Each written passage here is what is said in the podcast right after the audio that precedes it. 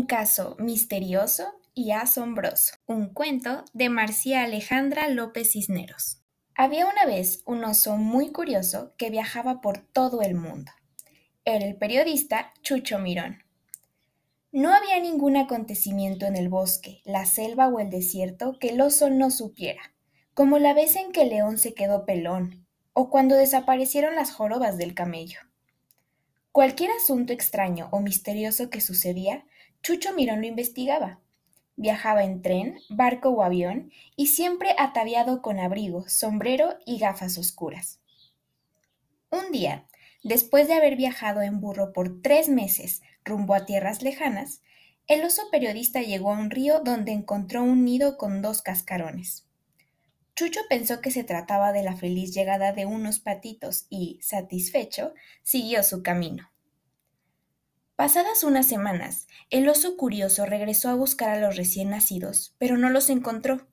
Solo vio la cola de un castor que, veloz, huyó del lugar. Alarmado, el periodista Chucho Mirón pensó que dicho animal se había robado a los pequeños, así que decidió seguir el rastro, pero lo único que descubrió fueron las huellas de una rana. El oso decidió publicar una nota en el periódico local que decía Desaparecen dos patitos de su nido. Al parecer, una rana y un castor son los robapatos.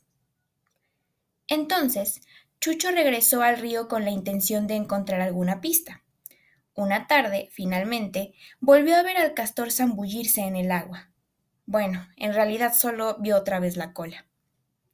Decidido, el oso fue tras el sospechoso y cuál sería su sorpresa al ver que ese animal solo tenía la cola de castor, pues poseía pico de pato, piel de topo, patas de rana y una bolsita al frente, en la barriga, de donde salieron cautelosos dos preciosos bebés. ¡Qué misterio tan grande! En realidad, no había ningún enigma. No se trataba de patos, sino de una familia de ornitorrincos. Asombrado, el oso vio a los pequeñines nadar hábilmente en el río mientras seguían a su mamá. Ella, amorosa, los guiaba hacia su merienda, dos suculentos pececillos.